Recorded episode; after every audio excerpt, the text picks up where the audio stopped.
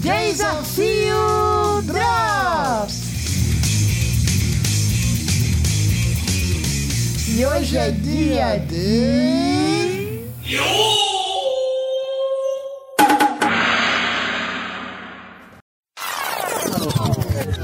Opinião do RX Sun.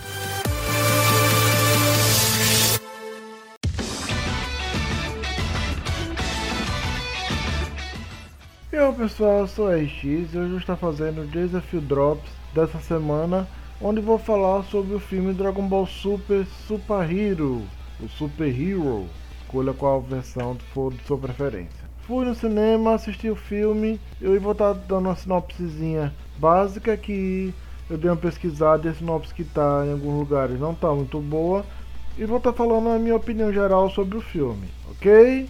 Dragon Ball Super Super Hero ele se passa alguns anos depois dos eventos de Dragon Ball Super Broly. Naqui já vemos que a Pan já está com 3 anos de idade, então no mínimo ele deve se basear dois anos após os eventos do filme de Dragon Ball Super Broly. Ela está sob a tutela do Piccolo. Piccolo, assim como fez com Gohan, quando ele tinha 4, 5 anos, no começo de Dragon Ball Z, ele está treinando a Pan, não, não mais com, tanta, com tanto rigor, com tanta agressividade e violência como ele treinou o Gohan. Mas ainda assim, ainda é um treino duro. Que por sinal ela já mostra que tem mais poder do que o Gohan, mesmo sendo mais nova. Um, um dois anos mais nova que o Gohan, quando ele, o Pico começou a treinar, ela já demonstra ser mais forte, mais ágil, ter um, um controle de que, para a idade dela, muito bem treinado. Tanto o Goku quanto o Vegeta estão no planeta do, de Bills, ou do Sr. Bills, ou Bill Samar, fique com a versão que vocês gostarem mais, treinando e principalmente o Vegeta, ele está tentando fazer um treinamento diferente, um treinamento especial, tomando como base uma observação do, do Jiren. Então ele observou bem o, o estilo de luta do, do Jiren, todo o segredo do poder do Jiren, ele está tentando seguir aquele caminho, melhorar, porque ele observou que o Jiren ele é muito forte, mas principalmente o controle de ki dele é perfeito. Então ele não gasta ki desnecessário. Cada movimento dele usa a quantidade exata de ki. Então Vegeta está tentando aprimorar o seu controle de ki para se aproximar do estilo de luta do Jiren. Também vemos que o Broly, como o Goku falou e demonstrou no final do filme de, do Dragon Ball Super Broly, ele está treinando o Broly. Ele está ajudando o Broly a controlar seu superpoder, a controlar todo o poder oculto que ele tem sem perder o controle, sem ficar descontrolado. E o vilão da vez é a Força Red Ribbon, mas não é exatamente a mesma Força Red Ribbon. É uma nova versão da Força Red Ribbon que é liderada pelo filho do ex-comandante Red. No caso é o Senhor Magenta, o comandante Magenta, que reergueu a Força Red Ribbon bem devagar, aos poucos, usando uma empresa farmacêutica como fachada. Então ele construiu todo um complexo secreto para reerguer a Força Red Ribbon. E ele não esqueceu os planos de dominação mundial, de conquistar todo o mundo e principalmente se vingar do, Goku, que acabou com a, com a, vamos dizer que primeira força Red Ribbon e meio que matou o pai dele. Vamos demonstrar também de que todo esse tempo ele observou todos os acontecimentos que vinha acontecendo na Terra. Saga Buu, Cell, é, até Dragon Ball Super, com o objetivo de reativar o projeto dos androides, dos super androides, para que eles possam dar conta não só do Goku, como também de todos os seus amigos no nível atual de poder dele. Com esse intuito, ele vai buscar a mente que possa fazer isso, que é do neto do Dr. Gero, o Dr. Hado, que mesmo tendo apenas 24 anos, é um super gênio. O intelecto do Dr. Hado supere muito do avô. Então ele vai atrás dele, ele se encontra preso, ele solta ele da cadeia e o convence a construir os androides.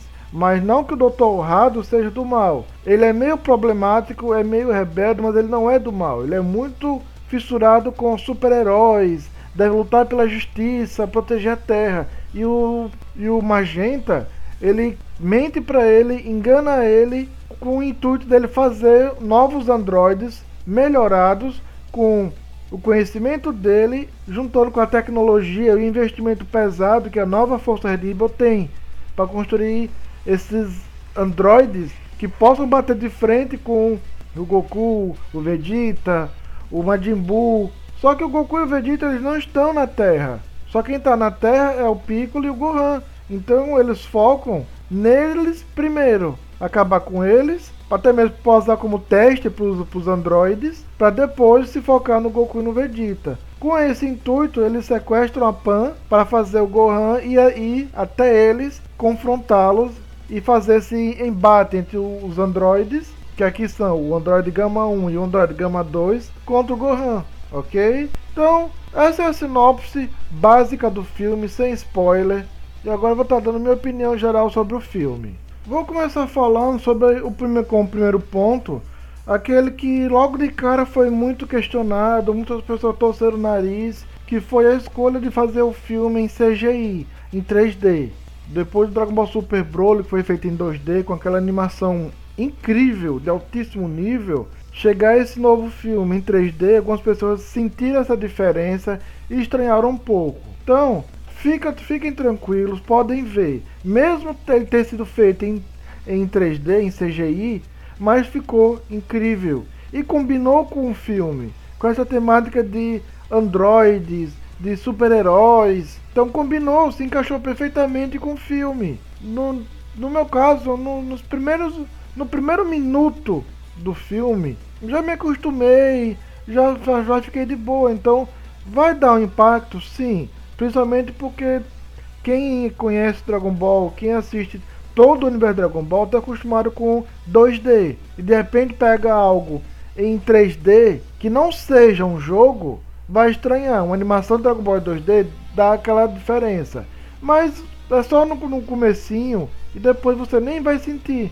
Começou o filme, você vai se acostumar, você nem vai perceber. Então, podem ver, porque esse 3D, o, o CGI, na minha opinião, ficou muito bom e encaixou perfeitamente com, com o filme, com toda a temática do filme, principalmente com os androides. Eu, quero, eu fico um pouco um pé atrás como eles vão fazer isso no anime. Então, no anime eu não sei se eles vão conseguir dar esse realce para os androides como teve no filme. Então, vamos ver sem preconceito. Ficou muito bom e não estragou o filme, o 3D.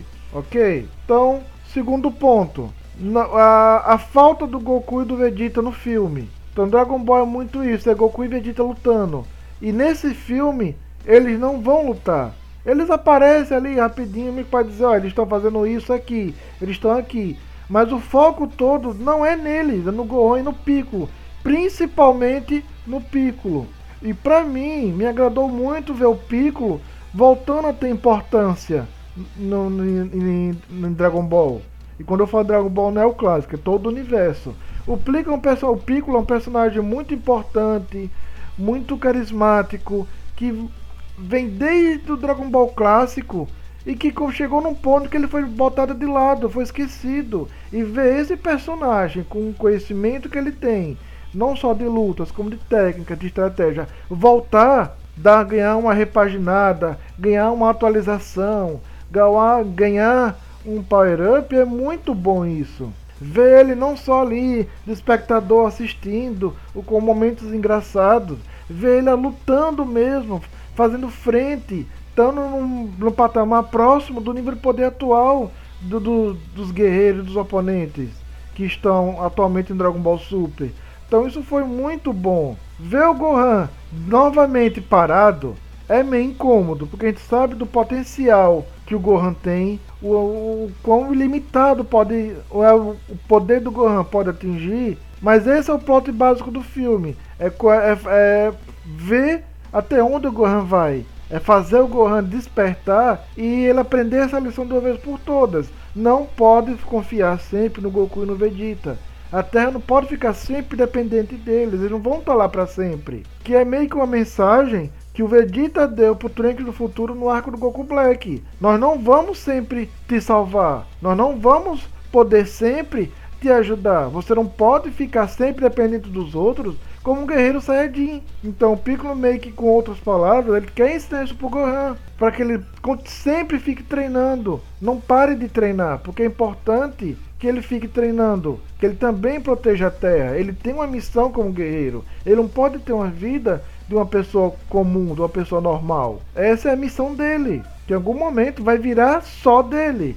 O Goku, mesmo, mesmo que Saiyajins envelheçam mais devagar e vamos dizer que viva um pouco mais, mas o Goku não vai estar tá lá para sempre. E é isso que o Piccolo quis passar para ele no filme.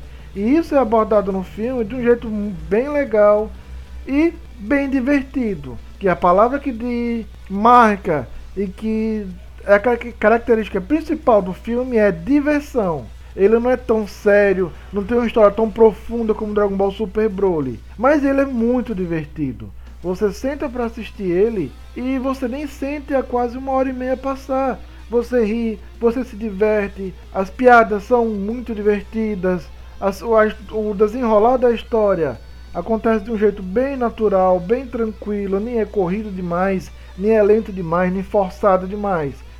os acontecimentos vão se desenrolando de um ponto de um jeito perfeito, como eles têm que ser. Outro ponto muito importante que logo no começo do filme mesmo, então não é spoiler, nos é apresentado os pais do Dr. Rado, o filho do Dr. Gero e a sua esposa, que acabaram morrendo em um acidente de carro. Daí são, pera, é o número 16? Então, para aqueles que não sabem, o Dr. Gero construiu o número 16 usando a aparência, ele tomou como base a aparência do filho dele que tinha morrido.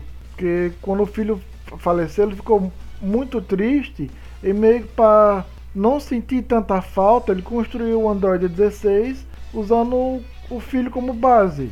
E também a sua esposa, que para quem conhece ou jogou o jogo Dragon Ball Fighter Z, já reconheceu. E foi dito que a personagem iria ser ia virar canon na, na franquia. Se vai aparecer, se vai aparecer, ela vai aparecer mais na frente, quem que eu não vou dizer porquê ou que caso que vai ser spoiler do, do jogo, mas quem jogou já sabe, muita gente espera que sim, porque foi uma personagem muito querida, que foi muito bem trabalhada no jogo, que as pessoas querem que ela vá ou para o anime quando voltar, que ele vai voltar, ou pro algum filme. Mas ela, ela e o e o pai, não o Android, mas o pai do Dr. Rado viraram cânones nesse filme. Foi mostrado eles, foi mostrado a genealogia, Dr. Gero, o pai, o nome dos dois foi falado, mas eu não lembro agora, vou ficar devendo, e o Dr. Rado. Então,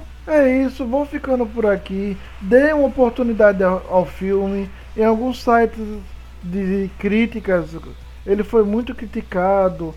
Foi a avaliação dele foi um pouco ou mediana ou ruim. Não acreditem. Vão ver o filme, vale muito a pena. Vocês vão se divertir muito vendo o filme. As, as novas transformações do Gohan e do Piccolo ficaram incríveis. Os androides Gama 1 e Gama 2 ficaram também muito bons, são muito carismáticos, principalmente o Gama 2, mas os dois são, porque o Gama 2 ele rouba atenção para ele. Ele tem uma personalidade muito divertida, muito alegre, meio espalhafatoso, bem algo típico super-herói, com poses, ou ah, eu sou o herói da justiça, eu vou proteger a paz na terra. Isso ficou bom, não ficou exagerado, nem de menos. Então, ficou perfeito nele. E o elenco de dublagem tá, tá incrível. A dublagem do filme ficou perfeita. Não lotaram com coisas brasileiras, com gírias, com ditados. Não.